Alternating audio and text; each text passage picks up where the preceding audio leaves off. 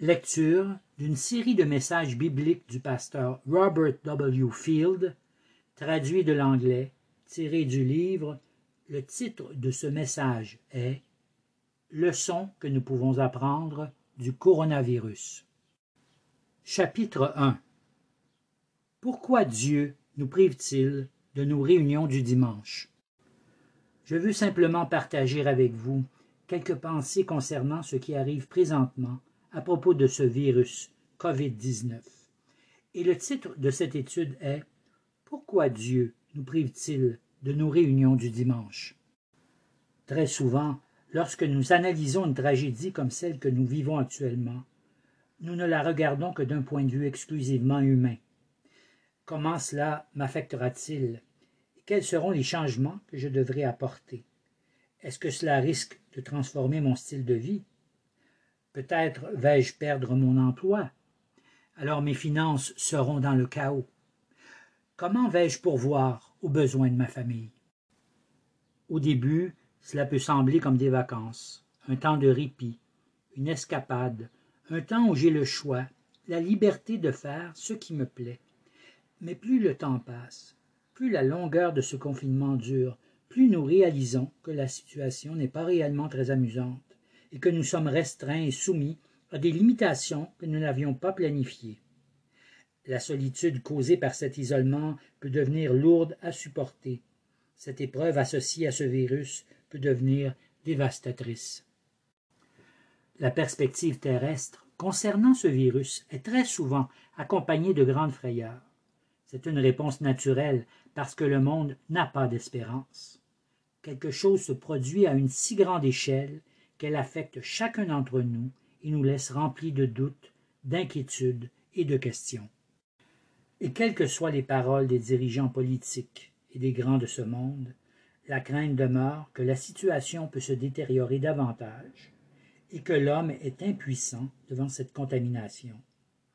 L'homme sans espoir concernant l'éternité ne peut qu'espérer qu'il y aura une fin à cette tragédie et qu'il ne perdra pas la vie dans cette pandémie. Par contre, le chrétien regarde à la situation et réalise que Dieu est en parfait contrôle, que nous sommes entre ses mains, que la peur ne peut nous profiter en rien, et que dans la confiance et l'abandon, nous pouvons nous reposer en lui, qui est maître des circonstances et de notre vie. Notre espoir est en lui, en sa souveraineté. Il est au-dessus des hommes et de tout leur accomplissement. Notre Dieu est maître de la situation, pas les hommes. Quand le monde nous demande où est notre Dieu en ce temps de crise, notre réponse est très simple. Elle nous vient directement du psaume 115, verset 3. Notre Dieu est au ciel, il fait tout ce qu'il veut. Nous sommes absolument convaincus que ce virus vient de lui et que le but ultime pour lequel il a été envoyé est d'accomplir la volonté parfaite et bonne de notre Dieu souverain. Que l'homme croit ou non à cette vérité importe peu. Le chrétien se repose dans la providence souveraine de notre Dieu qui travaille au bien de ceux qui l'aiment. Quand nous voyons un virus troubler le monde entier, nous savons que notre Dieu désire attirer notre attention d'une façon particulière. C'est un message adressé au monde entier et qui nous vient du ciel. Et au lieu de regarder à cette infection et de la façon qu'elle affecte les incrédules de ce monde, je veux prendre un moment pour réfléchir sur ce que Dieu veut proclamer à son Église, son peuple. Le rassemblement du dimanche n'est plus. Dieu nous l'a retiré. Nous pouvons essayer d'adoucir le choc par des transmissions en direct ou par l'étude de la parole sur Internet, mais nous réalisons que ce n'est pas de cette façon que l'Église doit être il n'est plus le rassemblement, l'assemblée corporelle physique des croyants. Nous n'avons jamais expérimenté cela à une si grande échelle.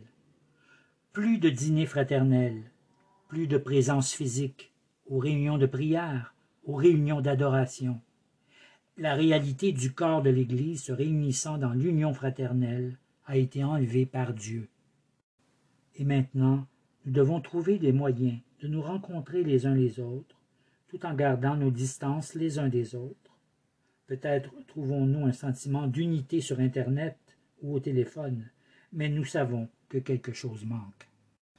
À propos des médias sociaux, depuis le commencement du confinement, ils ne peuvent pas remplacer de façon satisfaisante notre rassemblement dominical pour glorifier notre Dieu. Il y a quelque chose qui manque, nous le savons. Quand nous sommes assis seuls, réfléchissant sur notre vie chrétienne, devant notre téléphone et notre ordinateur, en considérant des circonstances si étranges, nous comprenons cela. Dieu est en contrôle absolu, complètement en contrôle. Et c'est durant une époque comme celle que nous vivons que j'aime à poser cette question. Pourquoi, Père céleste? Qu'est-ce que tu veux montrer à ton Église, à tes enfants? Voyez, nous devons apprendre à nous détourner de nos propres besoins, de nos propres désirs, de nos propres craintes et appréhensions, et commencer à essayer de voir les choses selon la perspective de Dieu. Pourquoi Dieu nous a-t-il retirés de nos rassemblements du dimanche?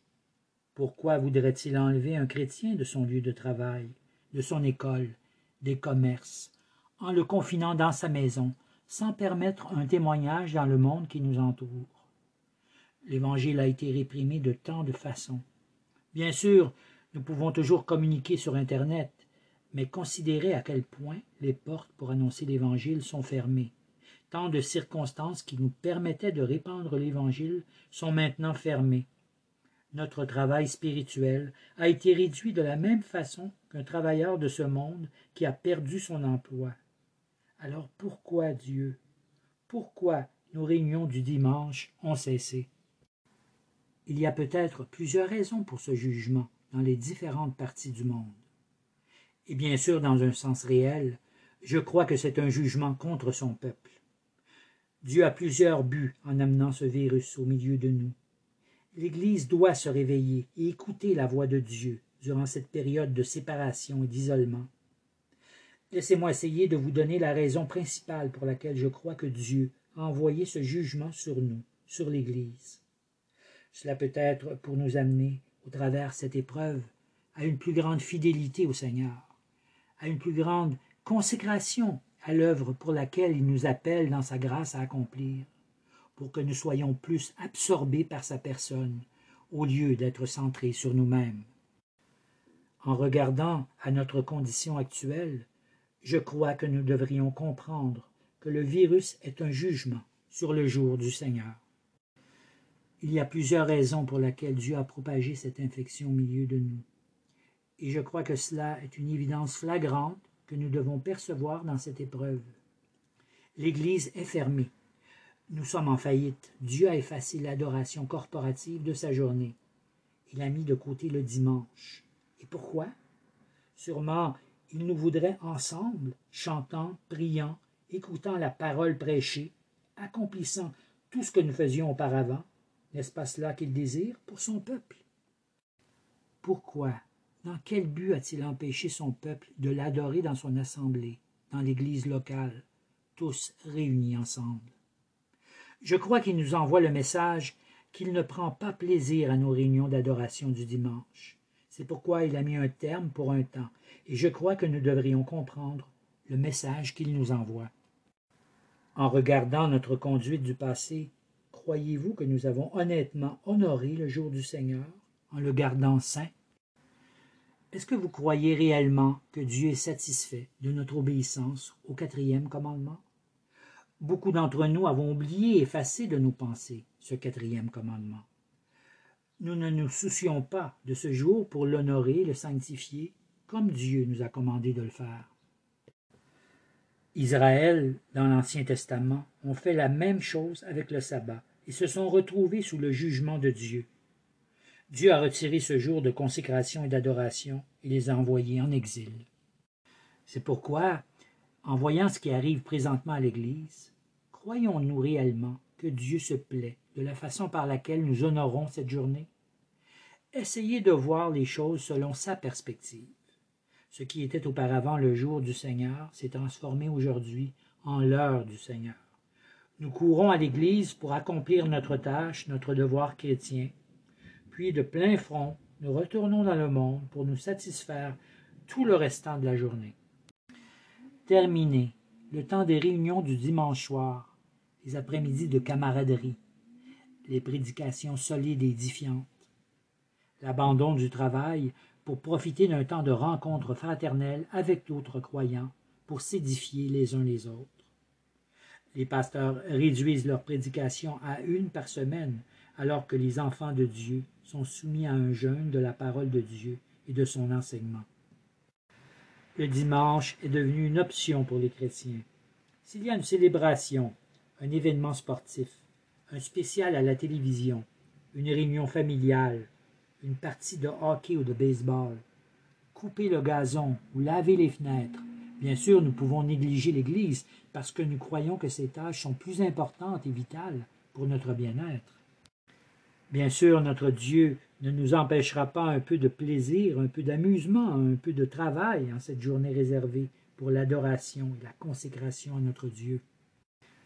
J'espère que nous réalisons que le monde, la chair et le diable se sont unis pour minimiser l'importance accordée au jour du Seigneur par l'Église et que nous avons sombré sous leur influence.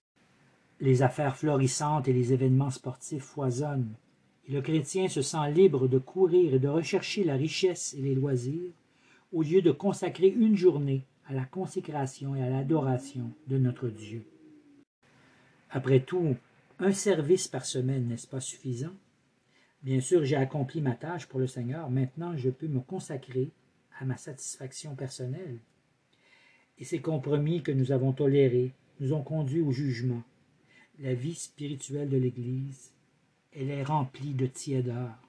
Notre peuple marche comme le monde, et tous ces compromis et toutes ces faiblesses sont acceptés par l'Église. Peut-être n'êtes-vous pas convaincu que le dimanche est notre sabbat pour le Seigneur. Peut-être vous croyez que le quatrième commandement de Dieu a été effacé, mis de côté, qu'il ne concerne plus le chrétien de notre XXIe siècle. Oui, nous débattons, discutons à propos de la validité et de l'application du quatrième commandement, alors que l'Église est écrasée au sol sous le jugement de Dieu. Nous essayons de nous convaincre que ce commandement est passé date, qu'il ne doit pas s'appliquer à nous, qu'il n'est pas nécessaire en nos temps modernes, qu'il est contraignant et qu'il demande trop de nous. Alors, avec nos excuses suprêmes, bien assis sur nos compromis, nous nous disons et nous disons à Dieu que nous ferons ce que nous voulons selon notre bon plaisir. Il peut prendre une heure de mon temps pour un serment, cela est bien suffisant et déjà difficile. Alors exigez de moi toute une journée. Si cela est notre choix, alors Dieu sera d'accord avec nous et nous donnera selon notre convoitise et nos désirs. Il a retiré le dimanche, selon nos propres désirs, à notre satisfaction. Et maintenant, la plus tragique des parties, nous enseignons à la nouvelle génération, et cela très clairement, que le dimanche n'est pas important, c'est une option. Elle ne devrait pas être une discipline importante dans la vie de nos enfants. Les parents qui n'amènent pas leurs enfants à l'église, à l'école du dimanche, au service du soir, au temps d'adoration, qui donnent l'option à leurs enfants d'obéir ou de ne pas obéir au Seigneur, verront la prochaine génération tomber dans une immense mondanité et l'Église disparaître. Si nous ne considérons pas l'importance du jour du Seigneur, alors le Seigneur effacera ce jour pour nous et la prochaine génération, comme il l'a fait pour Israël. Peut-être, avec la perte de ces dimanches dans les semaines à venir, nous commencerons à considérer son importance et nous cesserons de compromettre le quatrième commandement. Dieu nous dit, si vous n'honorez pas ma journée, je vais vous la retirer. Peut-être devrions-nous écouter la promesse bénie de Dieu faite à son peuple dans Ésaïe 58, versets 13 et 14. Si tu retiens ton pied pendant le sabbat pour ne pas faire ta volonté en mon saint jour, si tu fais du sabbat tes délices pour sanctifier l'Éternel en le glorifiant, et si tu l'honores en ne suivant point tes voies, en ne te livrant pas à tes penchants et à de vains discours, alors tu mettras ton plaisir en l'Éternel, et je te ferai monter sur les hauteurs du pays. Je te ferai jouir de l'héritage de Jacob ton père, car la bouche de l'Éternel a parlé. La question se pose, Alors allons-nous nous repentir et changer de comportement? Quand tout cela sera fini, est-ce que nous serons transformés ou nous demeurerons la même Église tiède que nous étions auparavant? Dieu nous donnera du temps pour réfléchir à la question. Il donnera aux pasteurs le temps de réfléchir à leur ministère et à leur rôle dans la fermeture des portes de l'Église le jour du Seigneur. Il leur donnera du temps pour réfléchir à prêcher davantage, à enseigner davantage, à préparer plus de messages, alors qu'ils se trouvent dans un sabbat forcé. Il donnera à la congrégation l'opportunité d'être à la maison pour nous unir à lui et connaître qui est notre Seigneur. Alors, serons-nous différents de l'autre côté de ce virus? Je m'interroge. Dieu parle. Sommes-nous à l'écoute de sa proclamation? Amen.